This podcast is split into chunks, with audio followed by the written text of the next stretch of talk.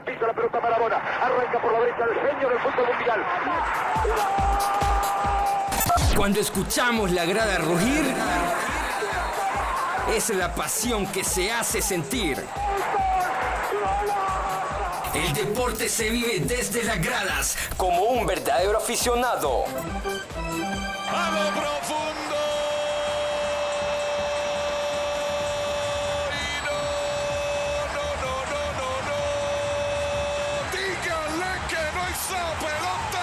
Somos los que despertamos emociones y analizamos, el, deporte, con el estilo de un verdadero hincha. Prepárate y ponte cómodo para escuchar una explosión de análisis y pasión por el deporte.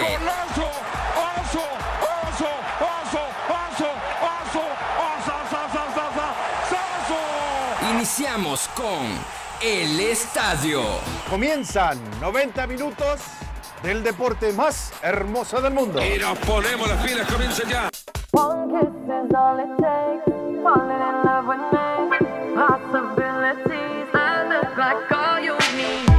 Buenas tardes Honduras, buenas tardes a todos los pumitas que nos están sintonizando a esta hora de la tarde. Gracias a todos ustedes que escuchan este podcast radio a través del Spotify, a través de Apple Podcast, a través de Google Podcast y las diferentes plataformas eh, de podcast que hay en el website. ¿Cómo están? Para mí es un enorme gusto poder saludarles en el estadio, señoras y señores. Algo de deporte, algo de deporte para todos ustedes, algo de temas eh, relacionados con el deporte.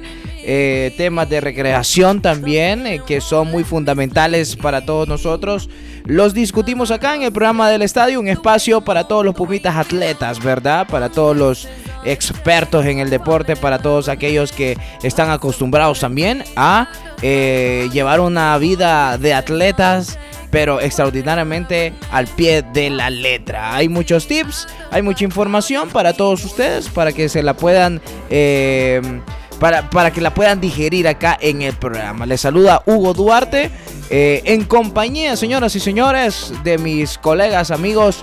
Alan, ¿cómo estás, Alan? ¿Cómo estás, Alan? Aquí, aquí. Ahí, ahí vamos, ahí estamos, ahí está mejor. Es, es mejor, Ah, ¿verdad? Es sí. un placer siempre poder estar cada miércoles con ustedes, con Carol y con vos, para poder desarrollar temas importantes dentro del deporte. Así es, así es. Como todos los miércoles, señoras y señores, eh, le llevamos el estadio también con mi amigo Alan y en esta ocasión está nuestra amiga Carol. ¿Cómo estás, Carol? Súper bien, alegre de estar aquí con ustedes compartiendo este espacio y bueno, de aprender un poco, ya que el deporte no es mi fuerte, pero hoy voy a aprender un poco más sobre eso. Pero siempre se convierte, cuando algo no es nuestro fuerte, siempre se convierte cuando uno le da y le da ahí, cuando Es es, un reto disciplinado. a es, la reto. primera vez también, Sí. importante. Hoy Sí. debuta. Es importante, correcto. Hoy debuta, hoy debuta y siempre, siempre es importante. Mire, nosotros en el deporte eh, tenemos muchas cosas. Hay muchas cosas de qué hablar, de qué abarcar eh, en nuestro país. Pues nosotros somos eh, unos hondureños muy apasionados por el deporte. Los hondureños somos apasionados por ser competitivos. Eh, es así. ¿Estoy en lo correcto, Alan, o no? Así es, no, el hondureño por, por naturaleza tiene esa, esa idea de querer practicar el deporte. Lamentablemente a veces no se tienen los medios, pero la idea siempre está de querer. Las Siempre, ganas, ¿no? las Hay ganas el están. espíritu de querer sobresalir en un deporte existen. Carol, ¿usted ha hecho un deporte alguna vez? Fíjate que me gusta mucho el fútbol. Es El más, fútbol. eh, recibí clases aquí en la Ajá. universidad de fútbol. Ha llevado el curso optativo. Sí, Ah, bueno. dije yo, si no es fútbol, yo no saco otra clase. Y ahí Eh, el- andaba, corriendo a lo loco. El fútbol es nuestro deporte número uno acá en Honduras. Y eh, bueno, en el mundo se ha popularizado bastante, pero cada quien tiene su, cada país tiene su... su Por ejemplo, su en Asia deporte. el tenis de mesa es el fuerte. En Asia lo el más tenis- practicado, el tenis de mesa. Estaba leyendo por ahí que eh, China, eh, que Australia, perdón, es el béisbol, imagínate, el béisbol, que ya van a estar, están organizando como un mundial de béisbol. Ligas mayores también como en Estados Unidos. Correcto, como en Estados Unidos, competir. sí. O baloncesto en Estados Unidos. O el También. baloncesto. Eh, que en Estados Unidos tiene, es bien, eh, en ese sentido, tiene bastantes deportes. Pero, Y, y casi siempre de ellos como y- que les pertenecen. correcto, como el, el el tema de americano también, por ejemplo. Correcto. son Claro.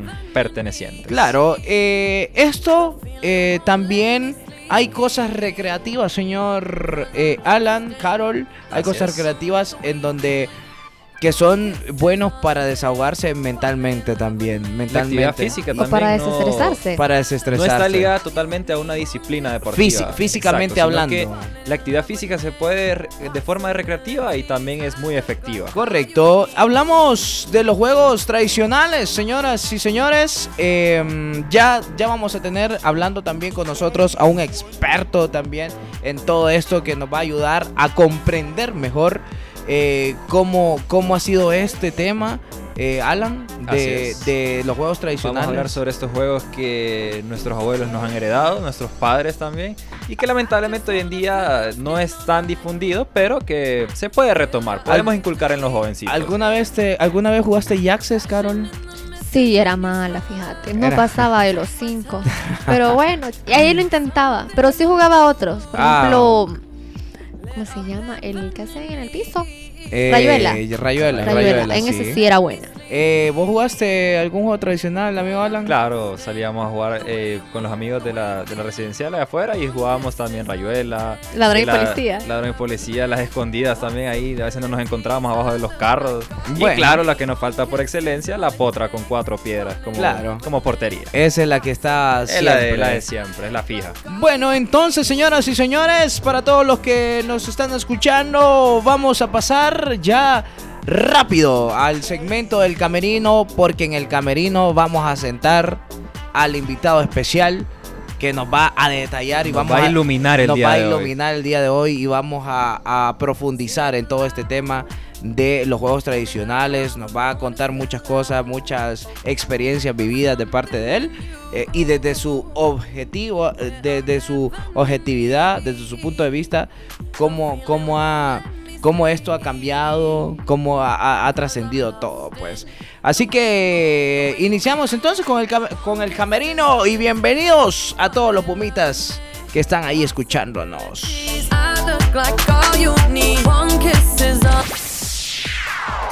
La cuna de los atletas es el deporte universitario. Preparamos la noticia desde el camerino. Preparando la noticia desde el camerino, como dice esta canción, somos giants, somos gigantes, señores y del señores. deporte. Del deporte, así es. Eh, hoy con nosotros, como le estábamos comentando a todos ustedes, tenemos la grata, la ejemplar visita, una entrevista en exclusiva para eh, Radio Comunica y para este super podcast de radio de la Universidad Nacional Autónoma de Honduras a Juan Carlos Cortés, licenciado en Educación Física, eh, con orientación en docencia y cuenta con una maestría en Actividad Física para la Salud y actualmente se desempeña como docente, instructor, entrenador y coordinador en diferentes disciplinas en la máxima casa de estudios en su trayectoria deportiva. Ha sido entrenador de baloncesto, fútbol, eh, voleibol y natación en la Universidad Tecnológica Centroamericana y entrenador eh, de diferentes escuelas bilingües como eh, co- a- en diferentes escuelas bilingües y eh, bueno ha sido de todo pues ha sido de todo hoy nuestro mm, el licenciado Juan Carlos Cortés cómo está licenciado es un enorme gusto poder tenerlo acá en cabina El gusto es mío, mucho gusto a Carol y a Alan. Igualmente. Un placer. Sí. Eh, hoy, hoy nosotros venimos emocionados con este, con este tema. A ver si se puede acercar un poquito ahí el micrófono para que los podemos escuchar bien con claridad. Y bueno, eh, cuénteme, licenciado, eh, ¿cómo, ¿cómo usted recuerda, para iniciar, verdad, con las preguntas, cómo usted recuerda estos juegos tradicionales, licenciado? O sea, esto, estos juegos, eh, desde, su, desde su punto de vista, eh, cómo ha sido la evolución de estos juegos tradicionales. Si usted jugó alguna vez un juego tradicional de estos, jugó Maules. Así es. Mire, digamos, eh, para, para enfocarnos cómo, estaba, cómo era la época donde yo viví, digamos, yo viví entre la época más activa. Yo nací en el 70, pero la época más activa fue entre el 70 y el 90. Entonces, eh, como dice Alan, que él jugaba libre, eh, landa, todas esas actividades, nosotros jugábamos el doble de eso y aún más. Correcto. Porque no había tantos medios de comunicación. Digamos, eh, recuerdo yo que el primer televisor blanco y negro que tuvimos fue cuando yo tenía nueve años. Y solo habían dos canales, el canal 5 y el canal 3. Mm. Y como en el 80 más o menos, por ahí, eh, se inauguró el canal 7. Y, y, digamos, los vecinos a veces llegaban donde había televisión. Correcto, era como que todos se reunían en un punto a ver a dónde estaba ese televisor a color. Incluso yo me recuerdo que mi mamá me decía que hasta cobraban a veces Sí, por hay gente que cobraba, pero Hay digamos gente los que vecinos de- cobraba. yo vivo yo vivía en la colonia 21 de octubre y ahí Ah, los vecinos- cerca. sí, Sí, cerca, aquí. Cerca, cerca. Los vecinos eh, no había problema por ir a ver la, digamos lo que los que programas que íbamos a ver era el Chespirito y cosas así, Y- y- programas Eran buenos vecinos. eran buenos vecinos. Sí, normalmente eran buenos vecinos porque el ambiente que se vivía ahí era, era bonito. Y- digamos, si algún vecino conseguía una bicicleta, esa bicicleta era para todos. Era para el barrio. Era, para el que- barrio. era- Era- era Era una como bicicleta una- compartida y todos aprendimos a andar en bicicleta con una sola bicicleta. Era para la cuadra, Sí, dice. Ah, y al que el que le copiara la bicicleta. no, ahí sí, le porque se tocaba. compartía, pero había que cuidarla Ahí hay también. que cuidarla. Sí, exacto. claro, claro. Las pelotas igual. ¿Cómo También. en ese momento no estaba tan tan fuerte? Porque así está, yo creo que ya no está fuerte, ya, ya está metida el tema de la tecnología, la globalización de todo, eh, es muy fuerte.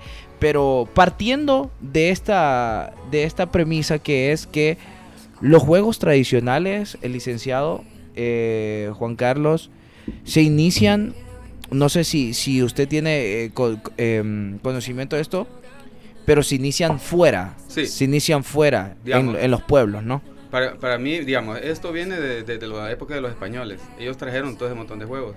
Porque si usted investiga, empieza a ver que los juegos que jugaban ellos son similares a los que nosotros jugamos. Nada más que nosotros le adaptamos ciertas, ciertas modificaciones. Eh, digamos, la rayuela, ellos hasta el nombre es diferente, ¿verdad? ¿Jugó Ra- Rayuela usted? Sí, el mundo, el- los, los, eh, los, Los siete días, pecados también. Los días, los siete pecados. Ese no es rayuela. Los colores. Los colores. eh, ¿Cómo le llama? No me Lazo. Ah, el, la- el lazo. Pero digamos, de- no solo esos juegos tradicionales, el, el enchute, eh, estaba el tacón, con, el, con una moneda se lanzaba un tacón y se trataba de llevar a otro lado. El trompo El también, trompo, ¿verdad? con el trompo se hacía lo mismo, se trataba de llevar la moneda y el que, el que la le llevara primero se quedaba con la moneda. En mables hay diferentes tipos de juego, igual, apostado con mable o, o sacar un mable de, la, de un agujero, de un círculo. Y hay diferentes actividades en- Correcto. En, relación a eso. ¿no? Correcto, la verdad que, em, mire, incluso aquí en la capital, eh, desde muchos años se, se acostumbraba a jugar esos juegos. Pero eh, no sé de, de qué parte de Honduras es, es usted, licenciado, pero donde se, se fortalecía más el jugar esos juegos tradicionales, eh, pienso yo que es fuera de, de la capital, ¿no? Donde Ya. se acostumbraba a hacerlo más. Así es. Digamos, los alumnos que tenemos en, aquí en la, en, en la UNAM vienen de todo, de todo el interior. Y yo tengo esa costumbre de preguntarle dónde viene, porque a veces uno mira destrezas o habilidades físicas eh, Específicas. específicas que uno dice, este cipote no es de acá, porque aquí son un poquito más, eh, más aletardados. Y sí, en- encontramos que cipotes de otros lugares son más habilidosos. Y cuando Tienen otras destrezas Sí, otras destrezas. Ellos pueden lanzar bien un trompo, pueden saltar la cuerda. Entonces sí las han desarrollado ahí. Digamos, mi papá es de un pueblo que se llama Yuscarán. Y de una aldea lejanísima, lejanísima, lejanísima que se llama El Rodeo. Ahí se, Ahí se hacía de ahí todo. se hacía de todo. O sea, Sí. nosotros nos íbamos a las vacaciones, veníamos llenos de piojos, pero hacíamos. Pero nada. felices. Felices. Onda, yo podía pa- cazar pájaros con onda. Ay, imagínate. Tenía puntería, entonces, para aplicarlo. Pescar, pescar sardinas, eh, con las manos sacar cangrejos y pescados. todo Ya eso- que- Todas esas habilidades uno no, no las tiene aquí. No. Correcto, ya que usted tema el- eh, usted toca el tema de pescar, sabe que a mí me tocó eh, pescar en un momento y yo no lo había hecho, fíjese. Yo no hasta el año pasado, yo yo no lo había hecho. El tema es que eh, como yo no no me crecí con eso de, de- de pescar ni nada tampoco, eh, me dijeron, esto es una anécdota que, que- que tengo. eh, me dijeron, vamos a pescar, que no sé qué. Y yo no sabía, primeramente yo no sabía que se agarraba la lombriz. O sea, se agarraba una lombriz y se metía el gancho, ¿va? Y, y después de eso, segundo es que cuando usted agarraba el pescado y para sacar el pescado del gancho, usted le metía el dedo en la boca, correcto, en la garganta, claro, y eso es una costumbre que se ha hecho, eh, que, que se ha venido haciendo desde muchos años, pues, pero yo no me daba cuenta de eso hasta ahora, hasta ahora ya grande que a mí me lo enseñaron, a mí me daba miedo, pues, era una cosa terrible, pero qué bien, qué bien que, que, que la gente lo hace y lo sigue haciendo, ¿verdad? Sí, digamos en, eso, en esos pueblos, cuando era la feria de, de Yuscarán, nosotros lo que, hacían, eh, lo que se hacía en esa feria es el palo encebado, eh, la carrera de, de, De cintas. de cintas, estaba también una, una ruleta ahí famosa ahí que le Los encostalados piso, también, me imagino. Encostalados, en las tardes se hacía todas esas actividades. Correcto. Y había una cosa que llamaban las mujigangas, que Ah. eran unos, unos uh, disfrazados que andaban con unas varas, pero es, no, las mujigangas de ahora no son como las de antes. Eso le pegaban el barazo de donde uno vivía con ese trauma psicológico porque yo me fui a esconder a una casa porque yo, yo, quería- yo no quería que me No pegaran quería que le dieran con el chilillo. Sí, y, y fíjate que daba miedo, Sí. daba miedo porque uno no los conocía y solo miraba las máscaras horribles. y Correcto. salía Ni sabía quién era la que le metía el. Que le iba a dejar el el- buen lineón. Sí, Correcto. hombre. Hay una cosa también de que algunos de estos juegos, eh, li- licenciado, eh, hay uno de estos juegos también se hacen parte de, de un ritual también, quizás, ¿verdad? ¿Usted conoce alguno de esos juegos tradicionales? Ese de las mojigangas es un ritual, digamos, eh, es como, son como endemoniados, un, ejemplo, es un endemoniado. Entonces está en, el, en la plaza del pueblo, está un, la banda tocando la música, tocando la música. Entonces esta, estos vienen como hipnotizados a la música. Apenas corta la música, alístese porque viene de atrás de usted. Ah, corra. Salieron del trance Salieron entonces. del trance, entonces cuando empiezan otra vez la música, ya ellos calman, se calman, siguen bailando, siguen bailando y así. Ah. Correcto, es Eso no parte, sabía. es parte de- del, del ritual, así como lo, lo usted lo menciona. em, y para estos juegos también hay que tener habilidades, eh, Lick. Hay que tener a- ciertas habilidades en donde nosotros tenemos que ser como, como digamos, para el trompo. Tenemos que tener una, una manía para tirar el trompo. Pues no sé si usted agarró alguna vez el trompo que se lo subía acá a todo el brazo y ahí trompo corría, pues. Entonces eh, hay que tener mañas también, habilidades. Digamos, el trompo tiene que tener desde la forma de cómo usted agarra la cuerda, la coloca en la cabeza del trompo y la va enrollando, desde ahí tiene que empezarla, porque si lo hace muy débil, el trompo le puede regresar y puede golpear a alguien o se puede golpear solo. Correcto. Ahora, otra pregunta, Lick. Em, en, en la Universidad Autónoma se, se fortalece este tipo de, de actividades, se siguen haciendo este tipo de juegos para no perderse estos juegos tradicionales. Sí. Eh, si me lo explica más o menos cómo, cómo están las cosas para que los jóvenes no pierdan eso, pues. Digamos, nosotros aquí en la, nosotros en la, en la Escuela de Deportes de- eh, impartimos una clase que se llama Juegos Organizados. Esa clase eh, lleva juegos recreativos, están los juegos tradicionales, juegos para liderazgo, y entonces dentro de la, ahorita están en la parte de esa de, de juegos, de juegos tradicionales, y llevan todo eso, todo eso, las hula hoops, eh, hace poco llegaron, llevaron trompos, falta que lleven mables, Y sabe que saltamos la cuerda. Y, y sabe que es un tema, Lick, es un tema en que eh, los juegos tradicionales son bonitos, entretienen, o sea, más que cualquier, cualquier cosa. Eh, es evidente que ya se han perdido, es evidente, eso no hay que, no hay que negarlo. Pero yo le hago la pregunta a usted, ¿cómo podríamos hacer eh, para que nosotros revivamos esto y que no y, y mantenerlos en la actualidad? Digamos, yo, yo lo viví hace poco eh, aquí en la piscina olímpica. Yo soy entrenador de natación y en la, en la, en la temporada de, Navi- de Navidad se, se baja un poco el nivel de entrenamiento y se dedica más uno a hacer- a hacer juegos. Entonces se me ocurrió llevar a los niños a un campo más abierto y ahí se empezaron a, a desarrollar las actividades. Los niños quedaron fascinados, dijeron que ni en la clase de educación física habían recibido ese tipo de, de juegos. Entonces, ¿qué, ¿qué es lo que tenemos que hacer? Desconectar nuestros celulares, salir a la calle y invitar a los vecinos para que uno pueda... Usted, usted porque, dice digamos, que... Digamos, nosotros éramos vecinos, y hasta el día de hoy seguimos en, en contacto.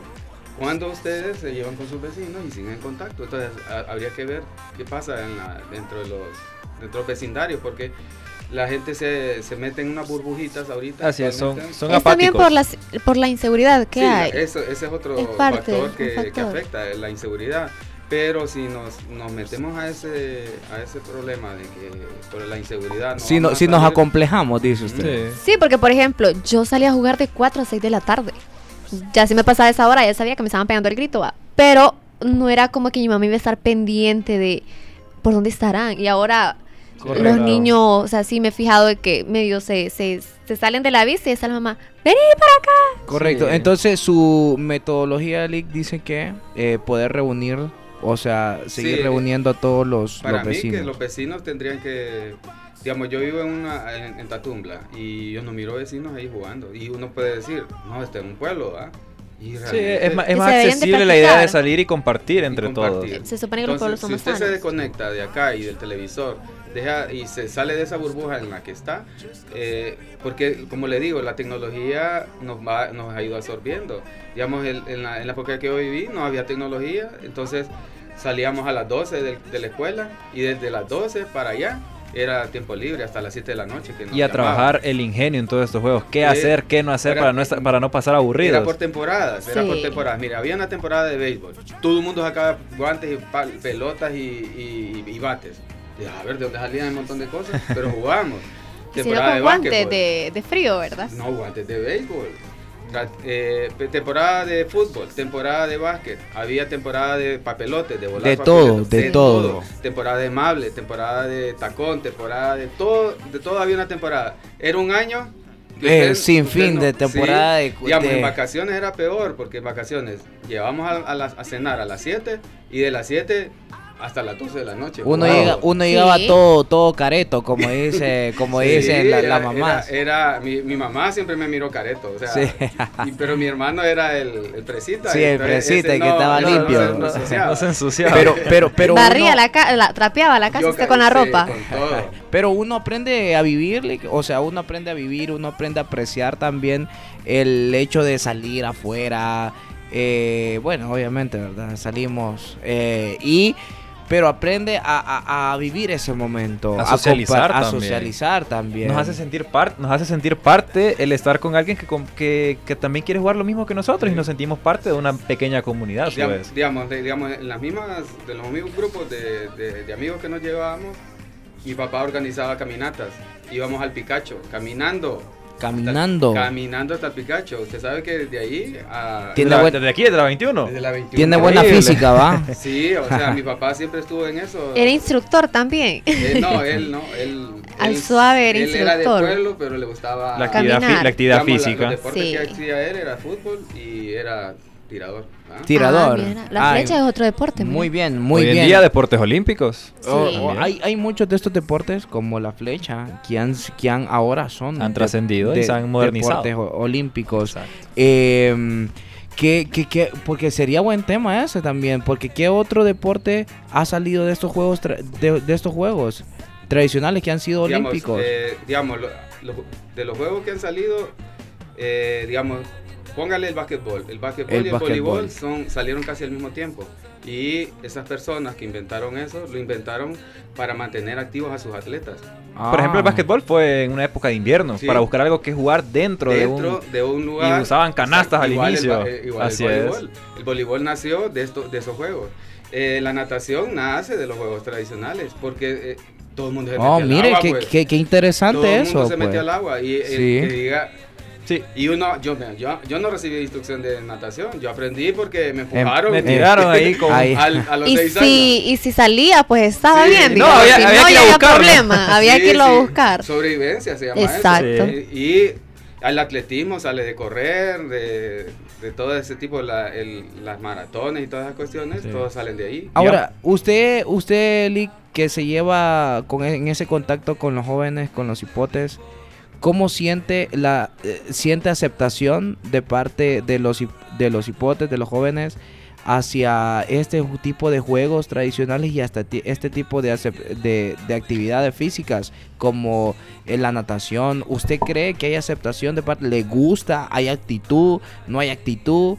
Eh, usted que siempre está ahí con ellos, pues eh, es importante saberlo, pues. Fíjate que eh, la clase esta de juegos organizados, cualquiera podría decir que al, Ah, ahí al- al tiempito lo, lo aburre, pero fíjate que Sí. dice, alguno de los escucha Lick dice, ay, esta clase, es la, yo espero esta clase, me dice. Sí, porque se, Se se, viene- entretienen bastante, se entretienen es algo bastante. distinto. Se va a desestresar, Y dice. hay, hay muchachos que cierto. son súper competitivos, que esa clase la tienen como, digamos, nosotros no solo hacemos la clase, sino que hacemos un- eh, actividad física para mejorarles la condición física Sí. y se les hacen evaluaciones y toda esa cuestión.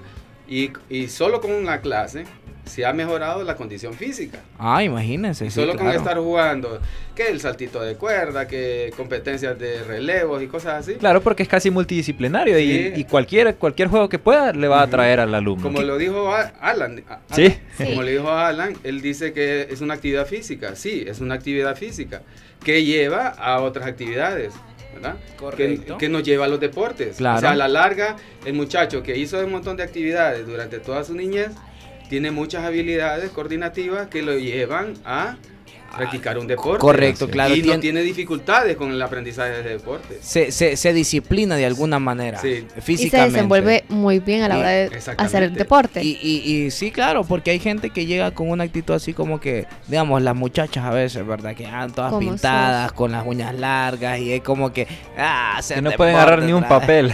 Y no pueden agarrar no nada. seas así. No. Te contaré, nosotras, cuando llevábamos fútbol, éramos pocas mujeres porque usualmente son pocas. Ahí llegaban pintadas, pero no les importaba Igual- el pintarse, iban con el pelo planchado, ellos no les importaba llegar, terminar colochas otra vez. Igual, igual, sí, por eso te digo, es que genera, eh, eh, de algún, en la primera clase van así, pero ya el segundo ya le va gustando, va, le va No gustando. es que depende del ambiente que usted cree en la, en la Exacto. clase. Sí. Claro, correcto. ambiente, Todo depende del licenciado quien la imparta, eh, también de los grupos. de los grupos. Sí, porque digamos hay grupos que uno no los olvida. Ah, claro. Fueron tan espontáneos, tan, no, no Tan divertidos. Comprometidos también. Comprometidos, exactamente. Entonces uno a veces no olvida esos grupos. O sea, lo queda pucha, como quisiera un grupo de este otra Cada, vez. cada periodo O sea, que fuera. no es siempre, no es siempre. Y, y yo- ahí, digamos, tenemos mujeres que dicen, no, yo quiero, esta clase no quiero, la quiero volver a llevar. Correcto. Aunque sea de oyente, puedo Sí, volver. no, o sea, si Nosotros volvimos a esa clase Imagínese, a jugar. es Por que- O sea, por ejemplo, el cuadro de mujeres, unas porque ya creo que terminaron, pero éramos como ocho. De esas ocho, el licenciado, ¿quieren ver- volver a jugar con los que vengan nuevos? Y nosotros, Lick, llámenos, llámenos. Bueno, pues ahí sí, y Eh, nos eh, llamaba. Se arman buenos grupos. Se Claro arman, que buenos sí. grupos. Se arman buenos O sea, grupos. sí, por eso le digo, la- dependiendo de la actitud de las personas, o sea, no sea, no, no, no es necesario que es las mujeres, hay varones que son Claro, apáticos, o sí, sea, sí, y claro, hay mujeres claro. también. Claro, pero claro. si el grupo las absorbe, a veces domina el, el y Si los- se Se les divierte. transmite, se y les transmite esa, hay gente esa que idea. Son líderes malos, les llamo yo, a los que Sí, son así sí. apáticos y jalan a los demás a la apatía. No, entonces ya ese grupo ya no. Sí, no- no. Correcto, lo- claro. No lo, no lo logra dominar. Correcto, claro. Y bueno, eh, ya para finalizar, Elic, eh, ¿algún mensaje usted, o sea, usted tiene un mensaje para todos aquellos eh, pumitas que lo están escuchando, eh, para que no perdamos esta cuestión de salir a la calle, disfrutar de los juegos tradicionales, disfrutar de los maules, si tienen dinero para comprarse unos jackses que lo hagan. ¿Tiene algún mensaje para toda esta gente que lo Digamos, está escuchando? para, para inducir esto, los juegos tradicionales, yo, su- yo sugiero, porque yo viví épocas así, bonitas, ¿verdad? Que no se, no se olvidan. Y no es que sean mejores que las de las Pero son ahorita. irrepetibles. Sí, son irrepetibles. Entonces, cada quien tiene su forma, ¿verdad? Digamos, lugares donde usted puede aplicar juegos tradicionales y empezar a enamorar a la gente son los cumpleaños de los cumpleaños de los cipotes. Digamos, yo recuerdo los cumpleaños, ahí se hacían el costalado, como dice Ujú. El limón con la cuchara en la boca para Sí, trabajar es- la El coordinación. huevo. El huevo huevito, también. Con un limoncito, iban caminando. Digamos, habían piñatas que uno no se las perdía porque daban fichitas. Eh, usted rajaba la, la- la piñata y era una y, y era caían las fichas y ahí había dinero ahí. Sí, y entonces se son, esti- son estímulos para que la gente llegue y Cosas así, de ese tipo. Y digamos, el que ganaba el de la, el de la cucharita le daban dinerito. Y así, cosi- cositas así. Entonces los, los hipotes no tenga duda de que Es- ellos van a apoyarlo. Eso es bien pensado, Sí. bien pensado. Poder Entonces, hacer eso en cumpleaños de, pa- de abuelos, cumpleaños de cualquier tipo de cumpleaños, no solo piñatas. Sí. Y En cualquier puede- momento que hayan en niños. cualquier momento para que usted vaya introduciendo eso.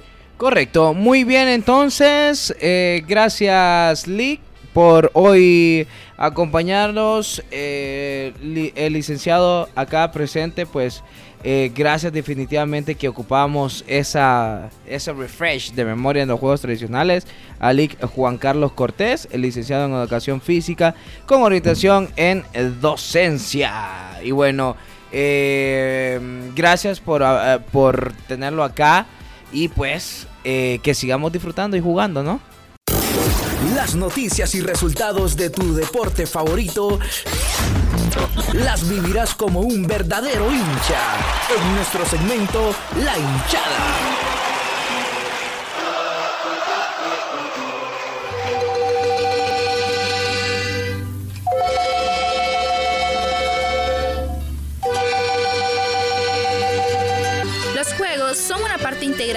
Las culturas y es una de las formas más viejas de interacción social humana. Miles de hondureños crecieron jugando al trompo, la rayuela, a los marbles, conocido popularmente como maules, al enchute o bien al papelote o al yoyo. Y porque recordar es volver a vivir, los llevamos a dar un repaso por aquellos juegos para los que no necesitábamos internet o un ordenador, solo nuestros amigos, la voluntad y las ganas de divertirnos. Aquel juego que consistía en dibujar una serie de cuadros en la tierra o en la calle, y en el que nuestro mejor aliado era el famoso tejo. Una distracción sencilla con la que indudablemente muchos nos divertimos, reímos y quizás algunos se molestaban, pero nunca sin perder de vista nuestro objetivo, que era pasarla bien mientras jugábamos.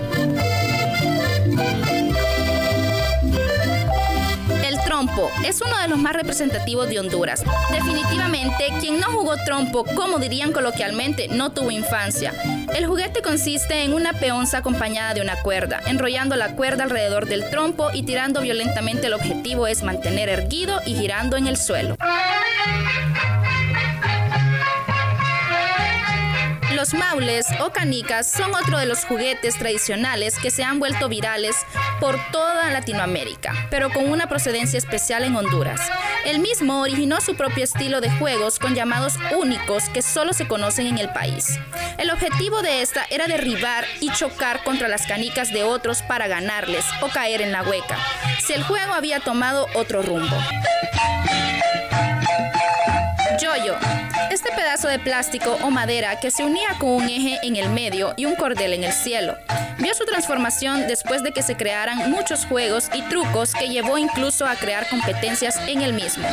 Hoy día sigue siendo parte de la vida de los niños. Todos estos juegos que consiguieron e hicieron de nuestros primeros años la mejor época son una bonita tradición que deberíamos disfrutar cada vez que podamos, tratando de nunca olvidar ese niño que todos llevamos dentro. Continuamos, continuamos señoras y señores con todos los pumitas a esta hora de la tarde con mucho calor acá en Ciudad Capital. Pero bueno, después de escuchar a nuestra querida amiga Alice con esa super nota que se trajo de los juegos tradicionales, Alan, eh, ¿qué te pareció? Increíble, o sea, la recopilación que hizo sobre todos esos juegos importantes y cómo los detalló uno por uno, me recuerda a, nuestro ex colega, colega Correcto. siempre Kevin, que se esmeraba en hacer esa descripción total y Alice lo hizo perfectamente. Correcto, ella ahí enumeró un par de juegos así como lo, lo hicimos con el licenciado Juan Carlos Cortés y em, qué bien que estos juegos, eh, es importante que estos juegos se vuelvan a retomar para la conciencia Sí, es necesario, de los es niños. necesario. Y también que los Pumitas nos contaron que también han jugado, que le pueden eh, transmitir también a sus familiares menores para que no se pierdan. Correcto, así es mi estimado amigo. Y bueno, también saliste a investigar vos también entonces. Así es, e investigamos eh, haciendo el contraste con una persona súper mayor, porque fue una persona casi ya de, rozando los 65. y con una persona relativamente joven, entre 15 y 20 años, que nos hablara sobre su perspectiva sobre estos juegos. Claramente hubo una, una diferencia gigante, abismal. Claramente. Pero, así es claramente, claro. Eh, fue una diferencia abismal, gigante, en torno a lo que me dijo el estimado eh, mayor de edad y la, y la señorita también, que nos compartió sobre su perspectiva. Así que no sé si te parece si nos vamos con el segmento del offside. Correcto, vamos a escucharlo entonces. Las notas curiosas que están fuera del juego las tenés en el offside.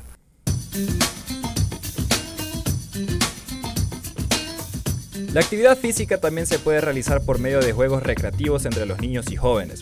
Juegos que tal vez no respondan a una disciplina deportiva formal, pero que desarrollan las habilidades motoras y potencian la coordinación física con la agilidad mental. Para conocer las diferencias que encontramos entre las generaciones pasadas y actuales en estos juegos tradicionales, es que consultamos a un adolescente de la actualidad y a un personaje de edad avanzada. El señor Javier Ponce recuerda sus tiempos de niñez y explica cómo era la recreación allá por los 70s y qué juegos tradicionales eran sus favoritos.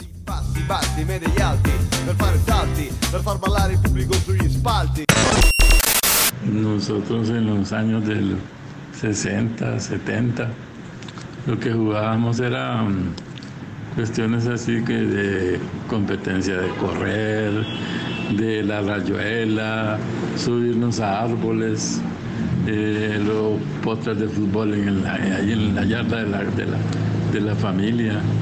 Se jugaba el trompo, se jugaba la- las ñoclas que le decían con los mables y se jugaba también eh, eh, a la escondida. Eran juegos que despertaban la, la imaginación de las personas. Sobre todo eso era un factor importante, el imaginar que un, un tronco se convertía en carro, cosas así, ¿verdad? Y los carros que había eran construcciones de ese tipo, de un pedazo de tabla con unas llantas improvisadas. Eran juegos tan bonitos de convivencia, de la solidaridad con el otro, eh, cuestiones así, ¿verdad? La cuerda que se jugaba también cuando eran juegos que con las niñas se jugaba la cuerda, se saltaba la cuerda. No somos los tipos de personas ensimismados que hay ahora, que se ha perdido toda esa práctica del juego comunitario, del juego colectivo.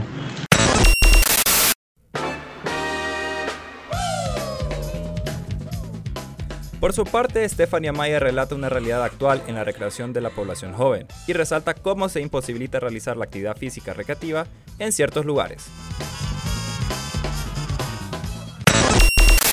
Eh, jugábamos rayuela, las canicas, eh, jugábamos landa, saltar la cuerda, entre otros. Eh, creo que en parte tiene que ver con la delincuencia, porque incluso recuerdo que yo cuando era niña no era como que me dejaban salir libremente a jugar con mis vecinos, mientras que mis hermanas mayores cuando eran niñas sí me contaban que lo hacían. Y mucho menos ahora es más peligroso todavía entonces a nuestros hijos o sobrinos no, no los dejamos salir así libremente y también en parte por la tecnología de hoy en día que los niños prefieren estar con un celular que tener otras actividades. Las diferencias son claras. Factores como seguridad y tecnología han venido a cambiar el curso de la recreación en niños y adolescentes, porque la situación que vive nuestro país no es tan provechosa como hace 30 años. A su vez, relata que la tecnología ha ido cambiando las preferencias de los niños. Ahora es más factible reunirse con los amigos a jugar un torneo de FIFA que salir a jugar rayuela o echarse la potra a las afueras de la casa con un par de piedras como meta. Las generaciones van adquiriendo nuevas formas de divertirse, pero es esencial el nunca perder la tradición de la actividad física en la juventud.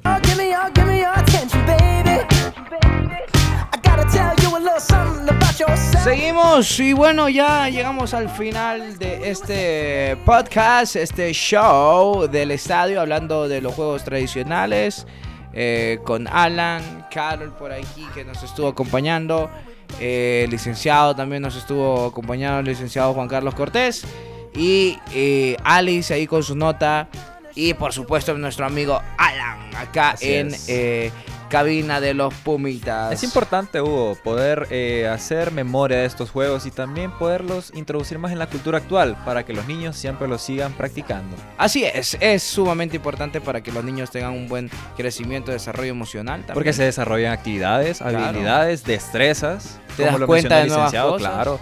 Por eso lo que mencionaba el licenciado sobre esas especificaciones en las destrezas se logran con esos juegos y finalmente a la hora de elegir un deporte con una disciplina ya establecida se debe encontrar una, una apariencia, algo que sea específico para ese Así deporte. es, así es, nuestro amigo Alan. Y bueno, nosotros nos vamos, nos despedimos. Espero que hayan disfrutado, hayan sacado nota eh, acerca de estos juegos tradicionales, de todo lo que comentamos acá en nuestro podcast radio, acá de eh, Radio Comunica, en, en la Universidad Nacional Autónoma de Honduras, desde lo más alto del piso del alma mater, en el piso 9, en el administrativo. Así que, chao, cuídense mucho. Hasta la Eh, próxima, pumitas. Hasta la próxima, hasta con mucho calor, con mucho Está, calor. está, está, está calorcito, Está pero calorcito. para ir a jugar. Así que sí, así es. Chao, cuídense.